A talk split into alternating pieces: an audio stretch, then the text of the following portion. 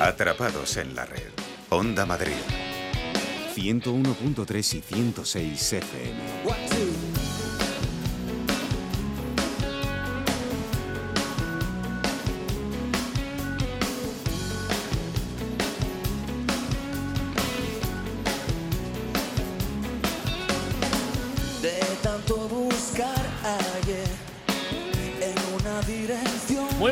Tardes, escuchas Atrapados en la Red, Onda Madrid 101.3 y 106 de la FM.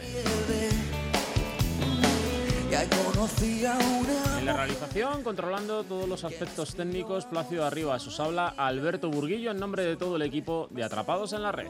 Y el resto de su ser me lo imaginé. La Comunidad de Madrid con las nuevas tecnologías aquí, en Atrapados. Si me Te acompañamos las tardes de los lunes de 7 a 8 de la tarde, no nos falles. Y además puedes seguirnos en nuestro portal en www.ondamadrid.es y si tienes eh, un bolígrafo a mano apunta a nuestra dirección de correo electrónico atrapados@ondamadrid.es y no te vayas muy lejos porque comenzamos.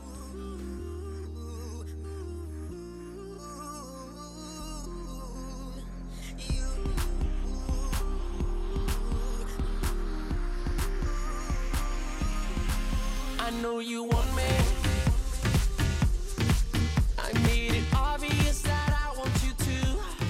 Bueno, pues una semana más a hablar de tecnología es lo que vamos a hacer durante la próxima hora. Ya veréis que tenemos temas para todos los gustos, pero hoy es protagonista eh, la seguridad. Ya anticipábamos eh, finales de 2016 que 2017 iba a hablar, eh, iba a dar mucho que hablar en cuanto a seguridad se refiere. Y por ejemplo, el primer tema en Atrapados en la Red será pues eh, hablar acerca de los exploits kits. Sabemos eh, que sirven para descubrir y explotar vulnerabilidades en dispositivos infectados. Y bueno, hemos dicho, vamos a charlar con Eusebio Nievia, que es director técnico de Checkpoint para España y Portugal, para que nos cuente todos los detalles.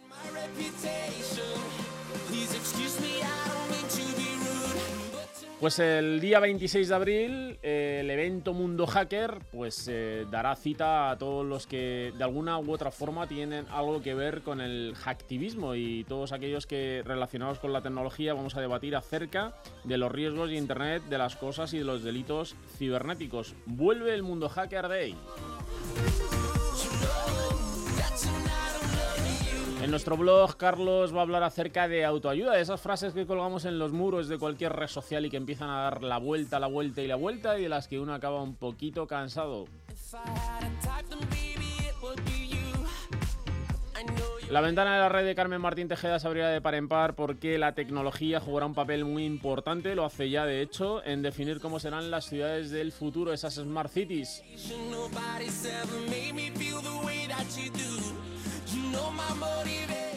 Y con Víctor Domingo, presidente de la Asociación de Internautas, hablaremos acerca de que somos cada vez más ciudadanos los que nos denominamos ciudadanos digitales en Europa. Y estamos hablando de un 80% más o menos de la población europea, con lo que ello conlleva.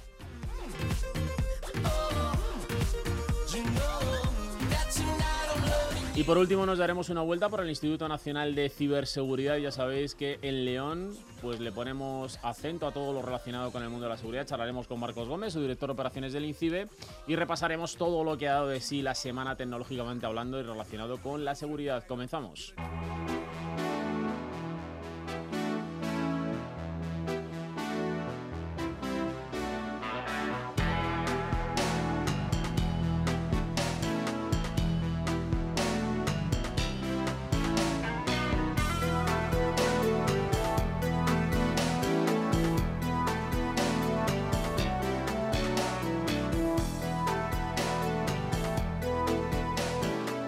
Lo anticipábamos en nuestro sumario y es que según datos de la multinacional Checkpoint, el mayor proveedor mundial especializado en seguridad, ha revelado un aumento masivo en el uso de exploit kits por parte de los ciberdelincuentes en todo el mundo. Y hemos dicho, bueno, pues vamos a contar a nuestros oyentes qué es un exploit kit, cómo funciona, qué riesgos conlleva. Y para ello, pues eh, como siempre hemos contactado con Eusebio Nieva, que es director técnico de Checkpoint para España y Portugal. Eusebio, muy buenas tardes. Eh, muy buenas tardes. Bueno, pues eh, lo decíamos en el sumario, ahora en la entrada a esta charla que vamos a mantener contigo, y es que hoy decíamos que la seguridad va a ser protagonista en Atrapados en la Red. Eh, también a finales del pasado año, hablando con diversos colaboradores, hablábamos o hacíamos hincapié en que la seguridad este año 2017 también iba a ser protagonista. Y, y hoy toca hablar acerca de estos exploit kits que de alguna forma ponen en riesgo nuestros dispositivos, ¿no? Sí, la verdad es que es una amenaza que está más cada vez más en boga, sobre todo porque suele ser una amenaza que se compra y vende en la red entre digamos los cibercriminales de manera que unos son los que lo hacen y otros son los que aprovechan las eh, bondades o maldades eh, de este producto. O sea que podríamos decir que existe un comercio de gente que desarrolla este tipo de, de amenazas o de malware y otros que se benefician de ello para sacarle el máximo partido, ¿no? Efectivamente. De hecho, lo que hace es, es bastante complejo y simple. Es, muy complejo de explicar, pero luego es simple de funcionamiento. Básicamente es en aquellos sitios en los cuales han podido inyectar este código, sitios en Internet que son públicos y han podido inyectarlo, cuando el usuario navega, eh, este pieza de software lo que intenta es averiguar cuáles son los problemas de seguridad que tiene en su PC o en los dispositivos que está utilizando en ese momento para acceder e intenta aprovecharlos y una vez que ha descubierto cuáles son, y, eh, infecta con el software que, que, luego es el que realmente hace el daño. El exploit kit básicamente es la herramienta o el vehículo para, para infectar.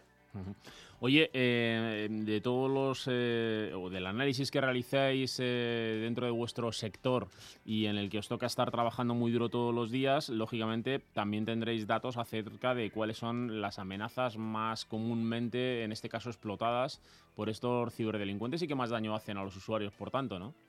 Sí, sí. Si nos centramos en cuáles son los, digamos, las partes del software que tiene un, cada usuario en su casa que son más infectadas, eh, está muy claro que no ha ido variando demasiado durante los años. Internet Explorer, eh, em, el Flash y Java son probablemente los tres piezas más utilizadas ahora también con Silverlight, etcétera. Esas piezas son las que más se utilizan para intentar buscar anomalías o, vulnerabilidades e intentar inyectar el tráfico a través de ellas. Y luego realmente el malware que se utiliza, pues en España, mira, tenemos, acabamos de publicar que Hacker Defender, Conficker y sí. son las tres, eh, digamos, variantes más utilizadas eh, en el último mes. En este caso, eh, tú citabas antes eh, Flash, Java, Silverlight, Internet Explorer, mm, por ejemplo, ¿no? básicamente, al final, acaban siendo la puerta de entrada de lo que venimos hablando semana tras semana, ¿no? Como los ransomware, los troyanos que afectan a, bancos, ¿no? O los Bitcoin miners, que también son otra de las amenazas, ¿no?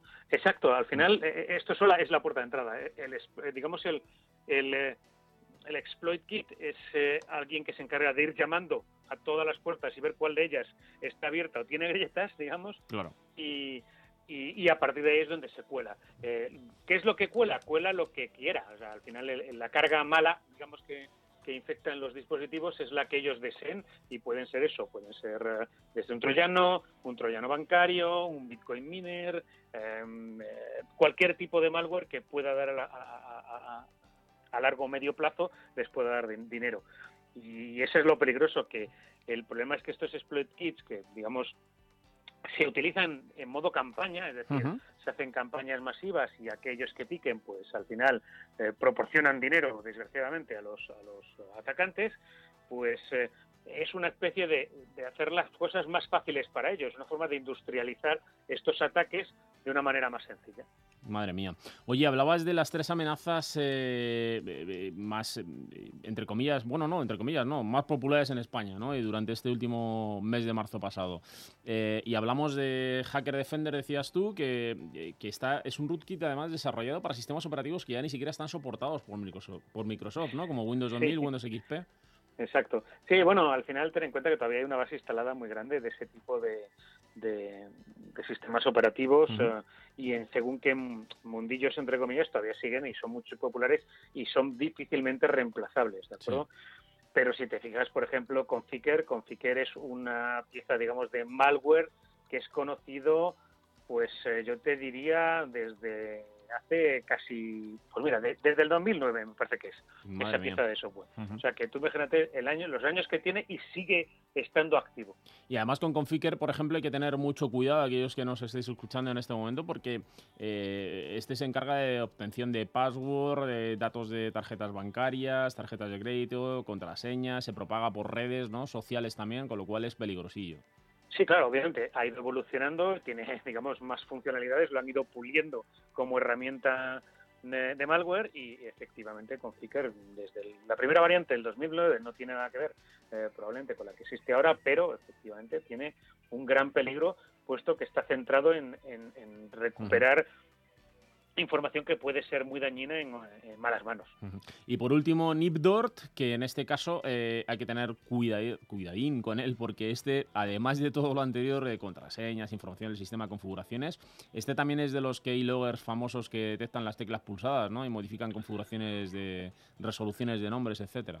Sí, sí, sí, hay que tener mucho cuidado porque, porque detecta las teclas y, y modifica la configuración de DNS de manera que cuando tú vayas a un sitio o piensas que estás yendo a un sitio, te redirija a otro, puesto que es capaz de interceptar esas llamadas y sustituirlas. La resolución de nombres. DNS es el sistema que, que cambia, digamos, eh, nombres en direcciones hiperreales físicas y lo que, lo que están haciendo es cambiar esa, esa eh, traducción digamos, y eso es muy peligroso porque so- el usuario llega a sospechar bastante menos cuando se está conectando Claro. a Google, a Microsoft, que cuando se está conectando a otro sitio que no conoce. Oye, Eusebio, hablábamos del top 3 de las amenazas en España. ¿Esto quiere decir que eh, en función del país las amenazas varían mucho o mantienen eh, o se mantiene una estructura común o un patrón común en, por ejemplo, en la Unión Europea, ¿no? en los países de, de nuestro entorno? Bueno, es curioso, pero a ver, eh, mundialmente pues eh, hay una serie de, de- de top eh, 10, pero realmente es bastante diferente por país. Y es bastante diferente por país por lo que he comentado antes, que esas, estas amenazas generalmente se distribuyen en modo campaña. Es decir, hay campañas para atacar ciudadanos de un país determinado, pues porque han traducido la- el contenido eh, a, una- a un lenguaje determinado y por eso es más fácil atacar pues a angloparlantes o a germanoparlantes, etcétera. Entonces suele ser campañas eh, muy orientadas o a lo mejor a Europa del Este o a eh, eh, Gran Bretaña, etcétera. Y, y en España pues hay, hay otras campañas. Entonces, eh, dependiendo de precisamente este esta forma de atacar o eh, eh, cuando toque atacar cada país puede haber diferencias sustanciales en el, en el número de y también eh, otra de las cosas es eh, la modernidad o no de los sistemas operativos utilizados. Si el parque eh, informático de un país determinado pues tiene más eh, sistemas operativos antiguos, es más susceptible de Claro. ser atacado por digamos virus o malware eh, que hace hace uso precisamente de las vulnerabilidades de esos sistemas operativos. Y además tampoco tendremos el soporte de los fabricantes y esos sistemas operativos están obsoletos, con lo cual desde sí. aquí pues eh, os invitamos a ir actualizando vuestros sistemas operativos también, ¿no? Sí, es fundamental. De hecho, la inmensa mayoría de, de estos eh, rootkit se basan en que entre que el fabricante saca un, ah, una vulnerabilidad o parchea una vulnerabilidad hasta que los usuarios realmente ese parche lo descargan, actualizan, etcétera, ahí un- tienen una ventana de oportunidad. Cuanto más tardemos en parchear nuestro sistema, más fácil para ellos es atacarnos, incluso con vulnerabilidades conocidas, que es lo, lo más, eh, digamos, eh, enervante del caso.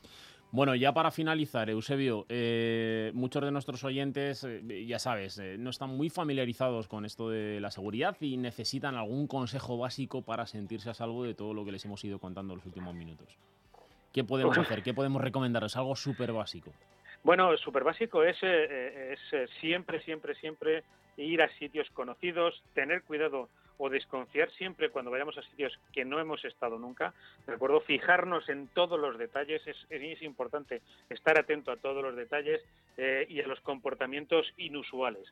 Si eh, cuando entramos en un sitio o cuando entramos en cualquier, nos están preguntando cosas que habitualmente no sucede o el tiempo de carga mm, suele ser diferente o muy o tarda mucho, empecemos a sospechar. No quiere Claro. decir esto que, pero que empecemos a sospechar, pongamos bajo pongamos más atención a lo que está ocurriendo y en ese momento, pues a lo mejor podremos descubrir o no que, que es normal, es explicable o, o es algo que, que realmente tendríamos que, que, tener en cuenta y poner en cuarentena ese sitio.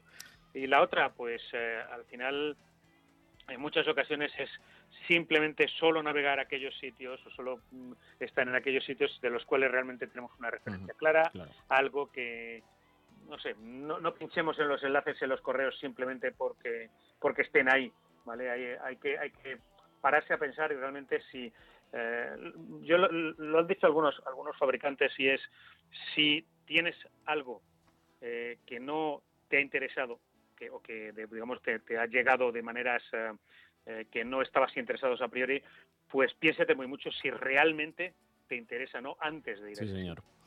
Bueno, pues muy buenos los consejos que nos das a todos los oyentes atrapados en el día de hoy. Eusebio Nevia es director técnico de Checkpoint para España y Portugal. Muchísimas gracias y que pases una muy buena semana. A vosotros, gracias. Hasta luego.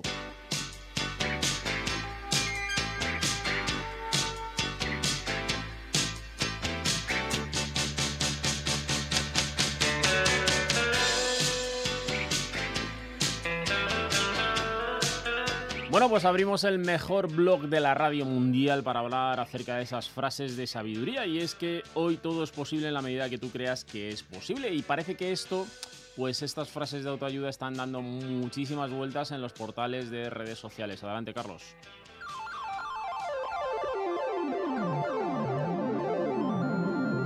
Bienvenidos al Blog Honorato, fecha estelar 24 de abril de 2017.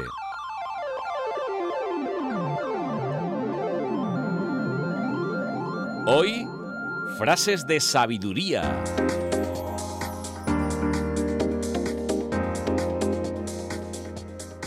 Todo es posible en la medida que tú creas que es posible.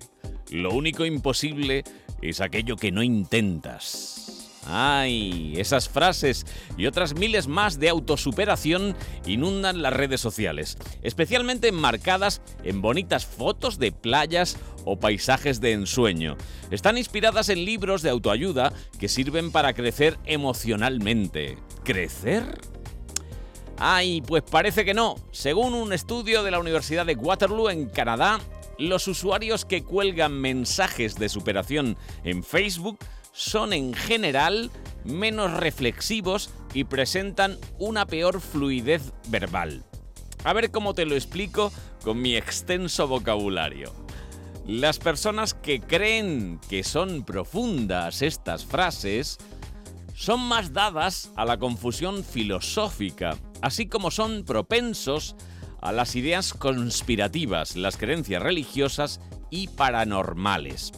Precisamente por eso son más receptivos a creerse lo que, el estudio define como bullshit, que podemos traducir como sandez o chorrada, del tipo, ¿quieres algo? Entonces ve y haz que pase, porque la única cosa que cae del cielo es la lluvia. Y es una chorrada no por el mensaje en sí, sino porque son un poco como la comida rápida. Llena la tripa, pero no es muy sana que digamos. Así que por fin el mundo académico quita la razón a los amigos pesados de Facebook con sus ideas prefabricadas. Al próximo que me mande una frase profunda le daré a ignorar de por vida, no por ignorante, sino por poco reflexivo y con escasa fluidez verbal. Que es lo mismo que decirle, te crees profundo como un pozo y un mar de sabiduría, pero como mucho llegas a charco de conocimiento.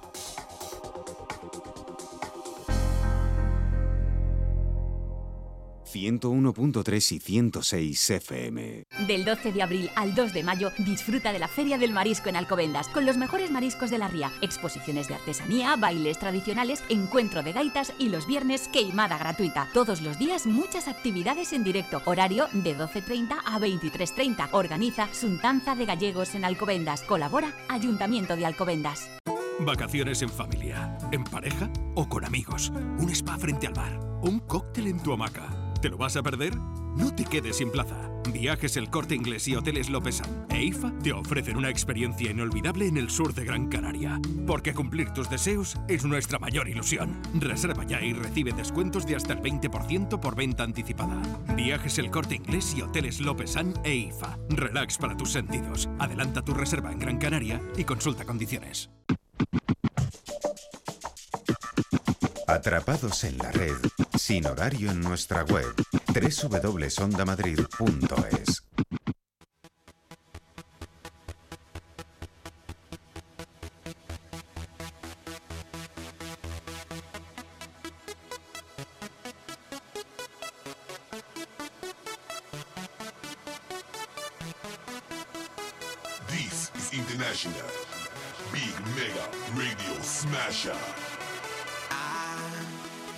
pues os lo contábamos en nuestro sumario y vamos a presentar en Atrapados en la Red el Mundo Hacker Day. Más de 2.500 expertos van a debatir acerca de los riesgos de Internet de las cosas y delitos cibernéticos. Y para eso tenemos a Yago Hansen, experto en seguridad y responsable de Mundo Hacker Day en Atrapados en la Red. Yago, muy buenas tardes. Hola, buenas tardes. Gracias por invitarme. Nada, eh, gracias a ti por atendernos porque supongo que estarás con la agenda complicadísima eh, ante un evento de estas características que aunque estamos aquí al lado, pasaremos a ver en, eh, durante, durante el evento. Eh, eh, los temas de seguridad son protagonistas en los últimos años, pero es que ya lo decíamos a finales de 2016, en 2017 son cruciales, ¿no? Sí, la verdad que cada año pues la cantidad de amenazas que, que se van haciendo con la red y, y con nosotros eh, son el número es mucho más elevado cada día. La seguridad llega más a, la gente de la calle. En un principio quizá podíamos hablar más de, de seguridad en las grandes empresas, en las corporaciones, en los, en los gobiernos, pero ya el lenguaje de la seguridad informática ya está llegando a, usuarios de todo tipo, desde, desde nuestros hijos prácticamente hasta nuestros vecinos. ¿no? Sí, señor. Además, eh, eh, comúnmente antes hablábamos de que había que estudiar prácticamente informática o hacer unas extras de informática para, pues, para mantener al día de actualización en los dispositivos y demás, pero ya en los últimos años es una commodity y cualquiera puede actualizar, cualquiera que dedique un poquito de tiempo puede actualizar sus dispositivos, mantener herramientas de seguridad al día, etcétera, ¿no? Sí, y a pesar de eso siempre vamos por detrás de, de los cibercriminales que, que están siempre amenazando cada dispositivo nuevo que sale, cada aparato nuevo que sale, cada Sí, ordenador y cada vez aparecen más riesgos de seguridad, sin embargo, ¿no? Oye, Yago, eh, nos habéis hecho llegar las líneas maestras de lo que va a ser el, el Mundo Hacker Day 2017, ¿no? Porque, eh, lógicamente, el smartphone, el smartphone del delito, le decís vosotros el móvil del delito. Eh, nuestro teléfono, además, se encuentra amenazado eh, ante cada vez muchas más opciones para todos aquellos que intentan sacar un beneficio a cambio, ¿no? Sí, la verdad que eh, esto de, de los smartphones en, en los últimos años se ha convertido en en un riesgo inherente. Ya un, un aparato que prácticamente ya es un, un ordenador personal, incluso más, ha superado al ordenador personal en contenido de información, en, en información privada, nuestras fotos personales, llamadas, geolocalización. Hay tan, tantas cosas que, que obtiene un smartphone de nosotros que eh, desde luego uno, uno de los eh, objetos más preciados por parte de hackers y, y de criminales y gobiernos, ¿no? Entonces esto lo que lo que está causando es que cada vez aparezcan pues más malware dirigido específicamente a smartphones. Sí, señor. La verdad que el smartphone, eh, dispositivos móviles, bueno, pues es la forma más sencilla de estar permanentemente conectado a la red. Hay muchos más dispositivos en esto de Internet de las cosas, pero en fin, hay, según datos de Gartner y que vosotros nos habéis anticipado, hay más de 8.400 millones de dispositivos conectados a la red, lo que hace que aumenten, pues lógicamente, más los riesgos.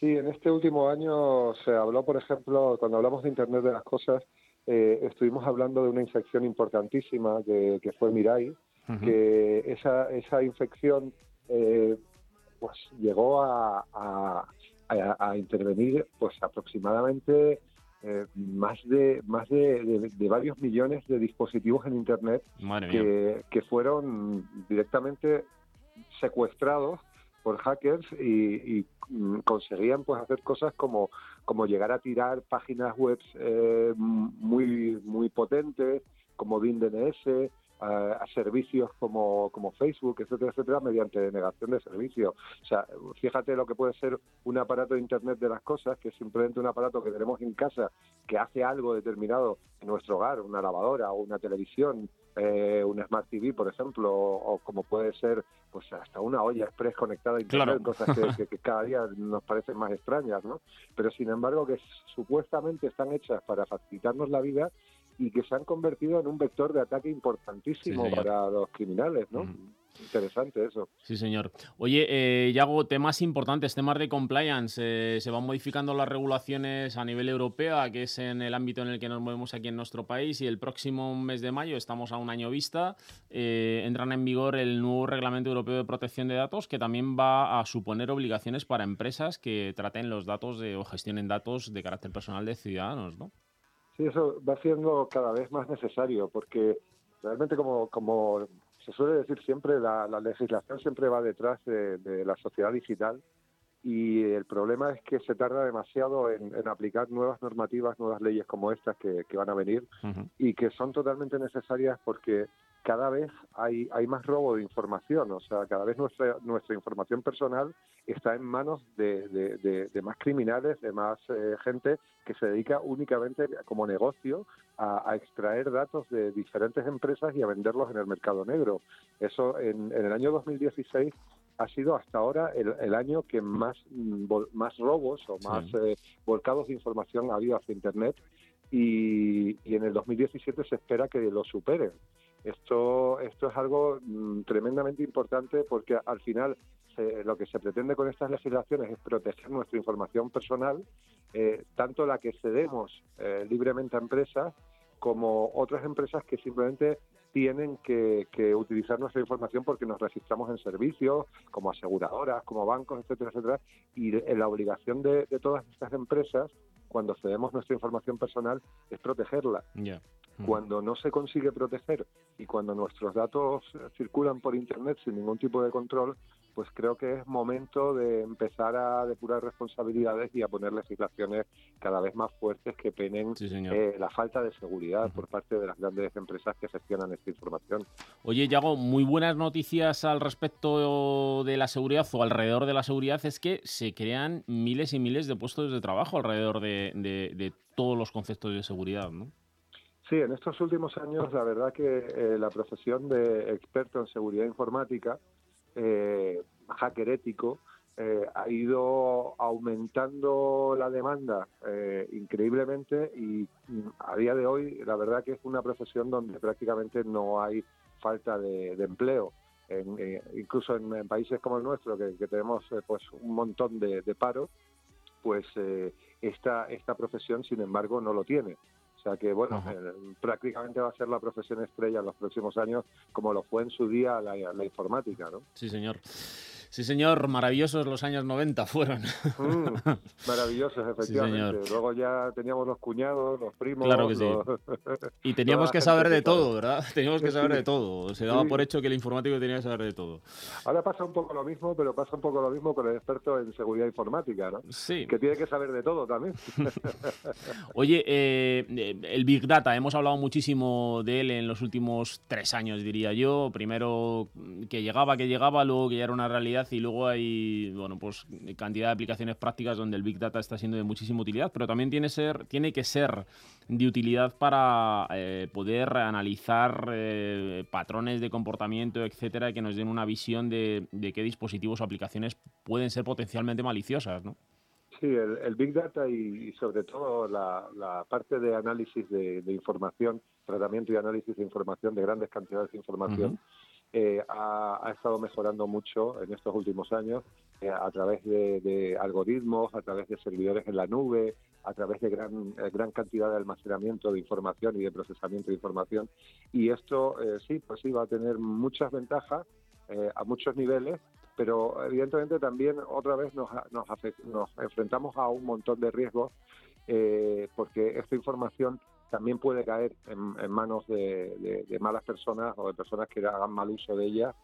Y ese análisis que, bueno, se está introduciendo cada vez más conceptos como la inteligencia artificial, por ejemplo, para, para hacer análisis de grandes cantidades de, de datos, bueno, pues es una cosa que todavía tendrá que mejorar y tendrá que legislarse también en los próximos años, porque, eh, como tú dices, la cantidad de decisiones que se pueden tomar eh, basadas en, en esa información, en esos datos personales, pues nos afectará en el futuro de una manera o de otra. Sí, señor. Y ten en cuenta que hasta ahora siempre tenemos un departamento de riesgo en, en muchas corporaciones que manualmente y en base a ciertos patrones también informáticos analizan, pues como tú dices, nuestro comportamiento o nuestro posible futuro comportamiento en muchos casos también, ¿no? Y, y esto, bueno, pues habrá que regularlo muy bien porque al final van a ser los ordenadores los que, mediante algoritmos de inteligencia artificial, analicen qué vamos a hacer nosotros en el futuro o, si vamos a tener ciertos riesgos en el futuro, riesgos financieros, riesgos económicos o de salud incluso. Y, bueno, habrá que ver hasta qué punto las decisiones sean correctas y- y puedan ser revisables, ¿no? Bueno, es- eso lo vamos a ir viendo eh, con el devenir de- del tiempo. Oye, eh, ya para finalizar, eh, Yago, la verdad que me está encantando la charla eh, y seguro que muchos de nuestros oyentes que están locos por la seguridad también. eh, eh, pero mm, quería hacerte una última pregunta orientada ya a lo que va a ser el evento en sí mismo. ¿no? Hemos dado cifras, algunas cifras, más de 2.500 expertos. vais a tener conexiones de streaming, donde se espera que haya muchísimos miles de usuarios conectados. Pero cuéntanos, adelántanos algunos de los portavoces o alguna sesión que haya que consideres tú que no debemos perdernos.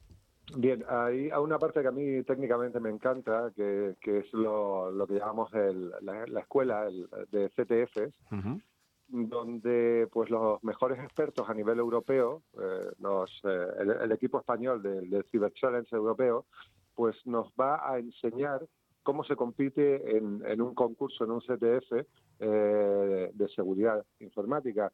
Entonces, bueno, pues se sentará pues con todos los participantes que quieran apuntarse a este CTF para enseñarles cómo se hackea, eh, cómo se participa en un, en, en un CTF y, y, bueno, pues todas las técnicas que se utilizan para participar en este tipo de eventos.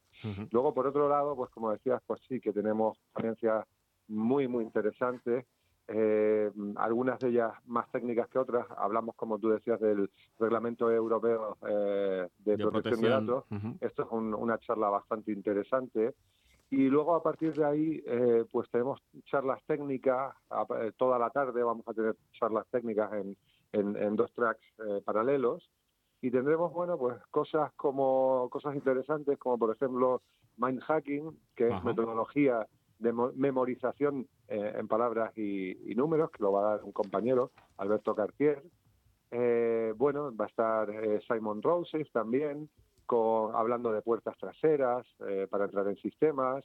Habla también ejercicios de Red Team. O sea, tenemos una serie de charlas para, para aquellos que, que sean técnicos, que sean profesionales en, en- en el sector del hacking y otras pues que sean un poco más dedicadas, probablemente de la parte de, la mañana, Sí. para expertos eh, profesionales que se dedican eh, pues a pues a la venta de sistemas de, de protección, a la, a la gestión de, de cumplimiento, etcétera, etcétera. O sea que sí, va, va a ser una jornada muy, muy Muy, pero que muy interesante. Bueno, pues ha sido un placer. Yago Hansen es experto en seguridad y responsable del Mundo Hacker Day que se celebra el 26 en Kinépolis, 26 de abril aquí en, Canípol- en Kinépolis, en Madrid. Un abrazo y muchísima suerte.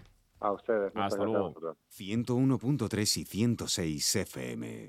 Vacaciones en familia, en pareja o con amigos. Un spa frente al mar. Un cóctel en tu hamaca. ¿Te lo vas a perder? No te quedes sin plaza. Viajes El Corte Inglés y Hoteles Lopesan e IFA te ofrecen una experiencia inolvidable en el sur de Gran Canaria. Porque cumplir tus deseos es nuestra mayor ilusión. Reserva ya y recibe descuentos de hasta el 20% por venta anticipada. Viajes El Corte Inglés y Hoteles Lopesan e IFA. Relax para tus sentidos. Adelanta tu reserva en Gran Canaria y consulta condiciones. Para dirigir dudas, experiencias o denuncias al programa, nuestra dirección de correo electrónico es atrapados@ondamadrid.es. de.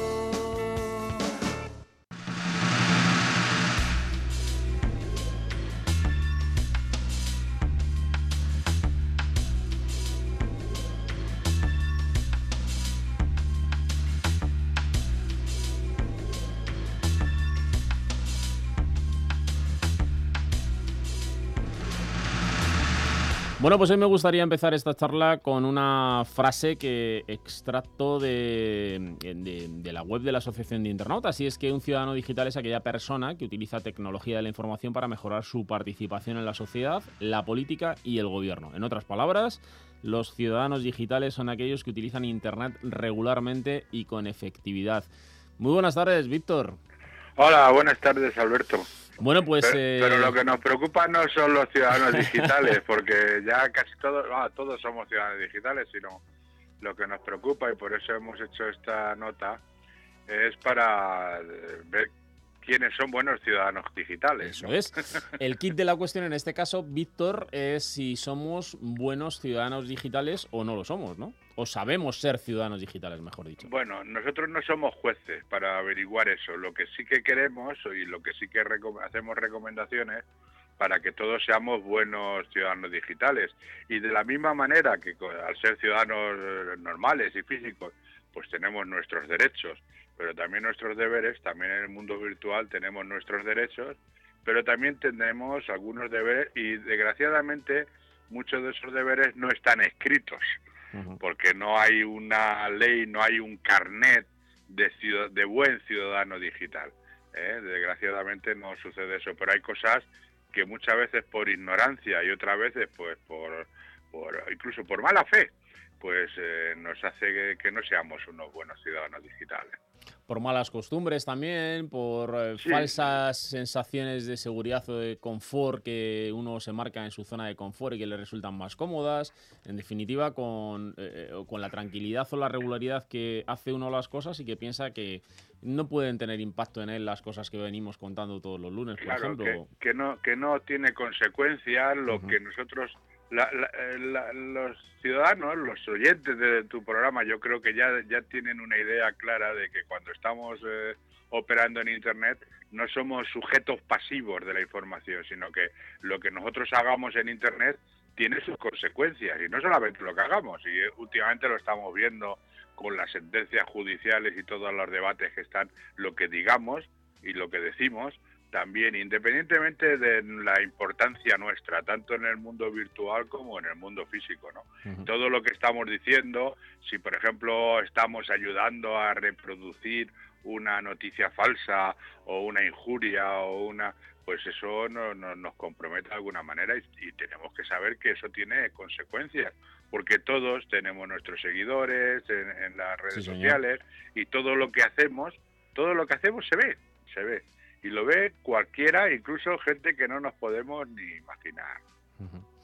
Es evidente que, de alguna manera, desde la Asociación de Internautas lo que habéis pretendido es, eh, eh, bueno, pues presentar un- una serie de buenas prácticas o de, eh, o de unas pautas para que todos aquellos que quieran de alguna manera sumarse al carro de lo que puede ser pues esto de la ciudadanía digital, pues nunca se olvide de tener en su marco de referencia en su día a día, ¿no? Claro, y ser unas referencias y sobre todo lo que estamos diciendo como siempre, que hay que ser de sentido común y que bueno, para ser ciudadano digital pues hay que ser buena persona, O sea, Claro no podemos sí. cambiar, pero sobre todo saber cosas que algunas veces se desconocen y es que básicamente todo lo que hagamos, todo lo que hagamos en internet y todo lo que decimos y todo lo que hacemos en un momento digamos de una de una bueno, pues persecución judicial o de cualquier tipo de problema o de una denuncia por intromisión al honor a un tercero, eso puede ser rastreado. O sea, todos, todos los que entramos en Internet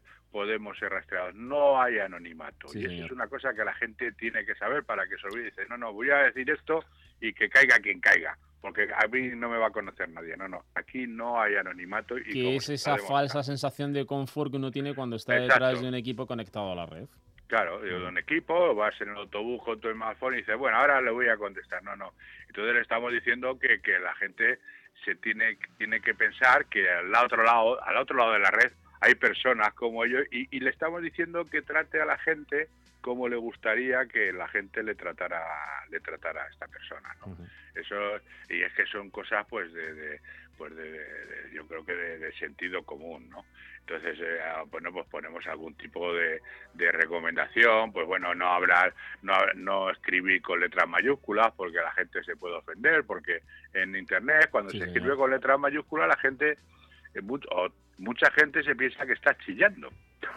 Sí, señor. Es- Es parece, una, parece una tontería, pero entonces no escribas con letras mayúsculas, eh, respetar eh, los tiempos y respetar el ancho de banda de otras personas, o sea, no les mandes unos archivos muy gordos porque no todo el mundo tiene la Claro misma que sí. conexión que tiene y eso cuesta dinero y eso cuesta tiempo y bueno, respetar la privacidad de las de terceras personas, o sea, no, no meter a la gente en, eh, en grupos si no quieren, bueno, pues eh, ser respetuoso, no abusar de nuestro poder, ya sea en la vida física o la vida virtual para, bueno, pues para hacer Casi. afrentas a otras personas. Casi nada. ¿Eh? Casi nada.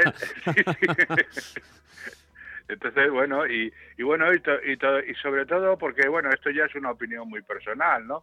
Una cosa que nos permite un, un medio como Internet, que es estar hablando y decir lo que pensamos, pues sobre todo hay que pensar que no todo el mundo piensa igual. Entonces, bueno, está bien que tratemos de, convencer, de convencer con argumentos a los demás de nuestras cosas, pero no se trata de imponer Claro que sí. o incluso faltar al respeto a otro que piense distinto, porque no todo el mundo, no todos, a- a- a- no todos pensamos igual. Entonces, no, no, impo- no te impongas sobre el otro, no te conviertas en un ser sectario y te, te metas Sí, dentro. Y eso tú te vas a un Twitter y te das cuenta de que es que hay gente que no piensa, que no piensa, que va a decir lo que quiere decir, eh, va a fastidiar a que quiere fastidiar y no y no repara en lo que pensamos o lo que piensan otros. Fíjate que a ¿no? mí me encantan eh, todas estas eh, etiquetas, buenas prácticas o un- eh, simplemente un- una guía que, que hemos compartido en el día de hoy con nuestros oyentes. Me encantan porque en ningún momento eh, eh, nos has hablado, Víctor, en este caso de aprendernos, eh, pues yo qué sé, qué es el protocolo de Internet, cómo funciona la asignación de direccionamientos IPs públicos. No, no es de ser más listo de lo que se trata, ni de Claro. tener muchos más conocimientos, ¿no? Es de aplicar una serie de buenas prácticas que va a, de alguna manera, fomentar que fluya una energía positiva en todo lo que realizamos en nuestro día a día, ¿no? Cuando estamos conectados y, y si queremos, pues de alguna forma, pues ser un ciudadano esto- digital ejemplar, ¿no? Claro, y esto puede ser una utopía nuestra o una utopía mía de decir, bueno, que esto, esta herramienta, ya que nos sirve para, para resolver muchísimas cosas y resolver necesidades y acceder a muchísima información, bueno, pues tratar de utilizarla para hacerlos me- hacer, hacer, hacernos mejores personas. Sí, señor. que esa es una vieja Qué utopía bonito el deseo, qué bonito el deseo. de, de los viejos, de los viejos, o, o más que de los viejos, de los antiguos o de los primeros internautas, y que yo creo que eso pues sería bien, porque fijaros lo que está sucediendo ahora, que con todos estos temas de los, de los debates en las Twitter y tal, pues ya están pensando en hacer leyes que, que repriman. Hombre, si tenemos una herramienta tan maravillosa que nos permite difundir, acceder a la información, pues vamos a respetarla, vamos a cuidarla y vamos a cuidar nuestro entorno. Eso es un poco Sí, el, señor.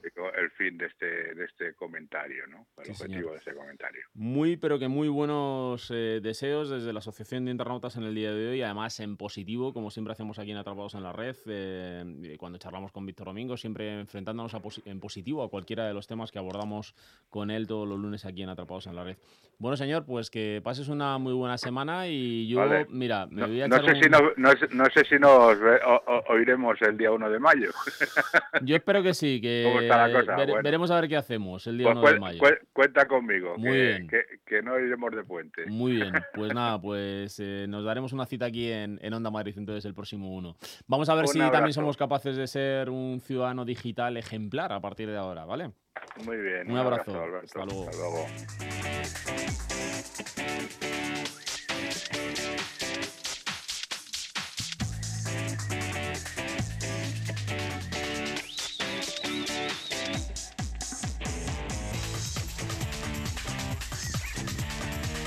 Bueno, pues vaya programa llevamos. A mí me está encantando, la verdad que estamos hablando muchísimo de seguridad y es que es un tema que me encanta. Y siempre uno dice que acaba casi con lo mejor que tiene en su escaleta y nosotros lo intentamos hacer todos los lunes y para ello siempre nos damos una vuelta por el Instituto Nacional de Ciberseguridad para charlar con nuestro amigo Marcos Gómez, su director de operaciones del INCIBE. Muy buenas tardes, Marcos. Muy buenas tardes y gracias por la presentación, Alberto. Nada, hombre, no puede ser de otra manera. Uno intenta abrir el programa y cerrar el programa por todo lo alto. Aunque aquí hemos mantenido en el día de hoy el nivel altísimo, porque ha sido un Ya, programa, yo ya, creo que con contenidos sí, muy, sí. muy, muy interesantes. Eh, y además, fíjate, finalizo con los dos mejores colaboradores que puede tener la radio. mundial, diría yo. Eh, así que, Marcos, eh, hemos tenido también una semana entretenida en esto de la seguridad, ¿no? Sí, eh, empezamos fuerte porque una vez más, en este caso una cadena hotelera que todo el mundo conocerá, que este es la cadena intercontinental, pues eh, ha sido blanco de jaque de un hackeo, en este caso de más de mil, entre mil y mil doscientos eh, hoteles de la cadena, muchos de ellos situados en Estados Unidos. Bueno, pues ha habido una nueva filtración o fuga de datos eh, de la compañía eh, con nombres eh, y apellidos de clientes, eh, DNIs, pasaportes y lo más interesante para los ciberdelincuentes que han intentado robar estos datos o los han robado son las tarjetas de crédito que dejamos pues eh, como señal para pagar luego dichas habitaciones. Son datos muy suculentos que se venden hoy en la red a muy buen precio y que luego son utilizados evidentemente para estafar o sacar más dinero a estos eh, clientes de esta cadena hotelera que no ha llegado a explicar cómo se ha producido la fuga de información y eh, dónde han acabado esos datos. Así que si hemos estado en Estados Unidos recientemente y en alguna algún hotel de esta cadena, pues eh, revisemos eh, la- el uso de esa tarjeta de crédito que dejamos y sobre todo, muy importante, que siempre lo decimos desde Atrapados en la Red y desde INCIBE, eh, muy importante que estas tarjetas cuando las saquemos las saquemos eh, con un límite y de estas típicos que ya se pueden switchear, es decir, cuando la voy a usar eh, la pongo en on y le pongo un límite y cuando no la voy a utilizar la apago y por lo tanto no, los ciberdelincuentes no se pueden llevar ese dinero o está limitado el alcance del perjuicio que nos puedan ocasionar. Pues yo fíjate que en fechas recientes sí que he estado en Estados Unidos y además estuve a puntito a puntito de reservar en un hotel de la cadena intercontinental, pero finalmente no, no lo hice así. Eh, así que de todas maneras echaremos un vistazo a ver si, si vemos algo sospechoso. Eso es. Madre mía. Bueno, eh, otra noticia que también esta semana ha dado muchísimo que hablar es eh, que se han publicado nuevos exploits atribuidos a la NSA, ¿no?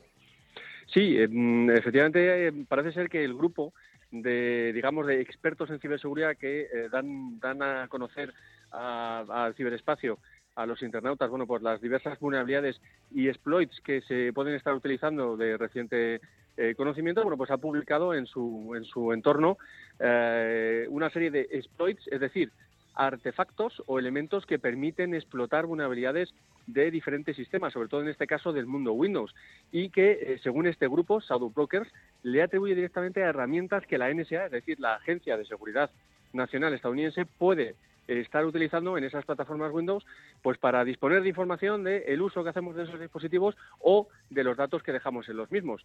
Nosotros no somos americanos, somos españoles, pero evidentemente estos exploits luego pueden ser utilizados por terceros que no son la NSA por eh, ciberdelincuentes o ciberterroristas para acceder a nuestra información. Por lo tanto, una vez más, como siempre, tener actualizados los sistemas eh, nos permite evitar que sean utilizados eh, las vulnerabilidades que no cubrimos todos los días con esas actualizaciones para que unos terceros con, con fines maliciosos puedan acceder a esa información. Madre mía. ¿Cuánto, cuánto espabilado, Marcos? Eh, Da luego mucho tenemos... dinero. sí, sí, sí. Siempre que hay dinero en juego, ahí está algún espabilado para intentar hacer el agosto con el mínimo esfuerzo. Y bueno, antes hablábamos con, con el responsable o portavoz de Mundo Hacker 2017 nos decía que en tan solo 20 minutos te puedes hacer rico como ciberdelincuente. O sea que fíjate eh, cómo Bueno, están las cosas. Fíjate yo que este fin de semana he visitado por primera vez Atapuerca, que no había conseguido ir y, Qué bien, yo y tampoco la he verdad es que es, pues es maravilloso, ¿eh? se lo recomiendo a todo el mundo, la verdad es que tenemos ahí un patrimonio eh, maravilloso y la verdad es que eh, falta una especie por descubrir que es el Homo habilis digitalis ¿eh? o el bueno. cibercriminalis porque de verdad es que desarrollamos unas habilidades y unas capacidades impresionantes a la hora de pensar, en- de pensar en mal en el ámbito del ciberespacio. Madre mía. Bueno, eh, ahora vamos a dar un aviso para todos los usuarios de dispositivos Apple porque otra vez han estado en el blanco de los ciberdelincuentes, ¿no? Sí, porque nos ha podido llegar un correo, si somos usuarios de Apple, como que no, que eh, nos eh, valide- que ha habido un problema técnico, que a través de ese correo electrónico nos dicen que nos validemos contra la página web de nuestra eh, ID de Apple y que metamos nuestro usuario y nuestra contraseña. Esa página está también hecha que tiene el típico candadito del certificado, que no corresponde en ningún momento al ámbito de, de- de- de Apple, pero que significa que puede, eh, podemos estar metiendo los datos en una página web que creemos segura y estamos dando esos datos a terceros que luego poder utilizarlos para acceder a nuestro dispositivo. ¿Qué guardamos nosotros en iCloud? Pues ya sabéis, datos eh, personales, pero también a veces datos de trabajo. Así que mucho cuidado con ello y no, y no mandamos el, el email tampoco a terceros. Ante las dudas, pues visitar la página web de osi.es donde os damos más detalles de cómo está produciendo este phishing. Madre mía. Oye, Marcos, eh, ya sabes que Mundo Hacker eh, Day Ujú. 2017 va a concentrar a, a miles de expertos, se van a seguir además las sesiones por streaming. Hoy hemos estado hablando con un responsable de- del evento. Eh, entiendo que desde Incibe pues tendréis una mirada al menos puesta en este evento, ¿no? Sí, sí, desde luego, claro que sí. Además nosotros eh, colaboramos mucho con Mundo Hacker básicamente porque eh, lo estamos eh, utilizando también como base de entrenamiento y captación de talento. Los responsables de esta iniciativa llevan participando dos años con una iniciativa a nivel europeo, se llama European Cyber Security Challenge, que son una especie de olimpiadas de retos de ciberseguridad para equipos, digamos, eh, amateurs o pre o pre-senior o pre, o pre-expertos en ciberseguridad, eh, de, de ese entrenamiento que hacemos con Mundo Hacker en el ámbito del Cibercamp, que hacemos todos los años a final de, año, este año en, diciembre en Santander, pues sale el equipo, digamos, olímpico amateur de españoles que eh, participan en, ese European Cyber Security Challenge. Así que para nosotros es un placer colaborar con esta gente. Estaremos allí, por supuesto, con las orejas puestas para detectar más talento español que pueda participar en esas Olimpiadas de Ciberseguridad. Bueno, Marcos, pues como todas las semanas, un placer. eh, espero que tengas una muy buena semana, que la semana todavía es muy larga, quedan muchas cosas por hacer. Ya sabes que los lunes lo primero que te pones de deberes es atrapados en la red y luego queda todavía una semana muy larga por delante para, para que cojas temas y te ruedes es. para luego contárnoslos el lunes próximo. Ahí está, estaremos, eh, estaremos muy atentos de los temas que vayan saliendo y el lunes se los llevamos una vez más. Así que buena semana para todos. Muy bien, un abrazo, Marcos. Un Hasta abrazo, luego. chao.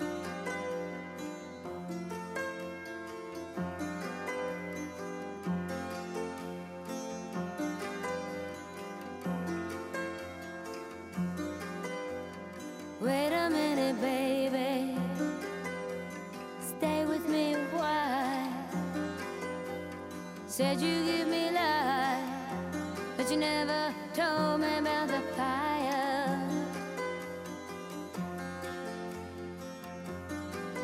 Bueno amigos, pues hemos llegado al final. Si os hemos entretenido, objetivo cumplido. Una semana más en la realización ha estado nuestro amigo Plácido Arribas. Eh, recibo un saludo de Alberto Burguillo en nombre de todo el equipo de Atrapados en la Red. Sed buenos y la próxima semana os esperamos aquí porque pasamos lista, ya sabes, próximo lunes de 7 a 8 de la tarde. Atrapados en la Red. Hasta luego.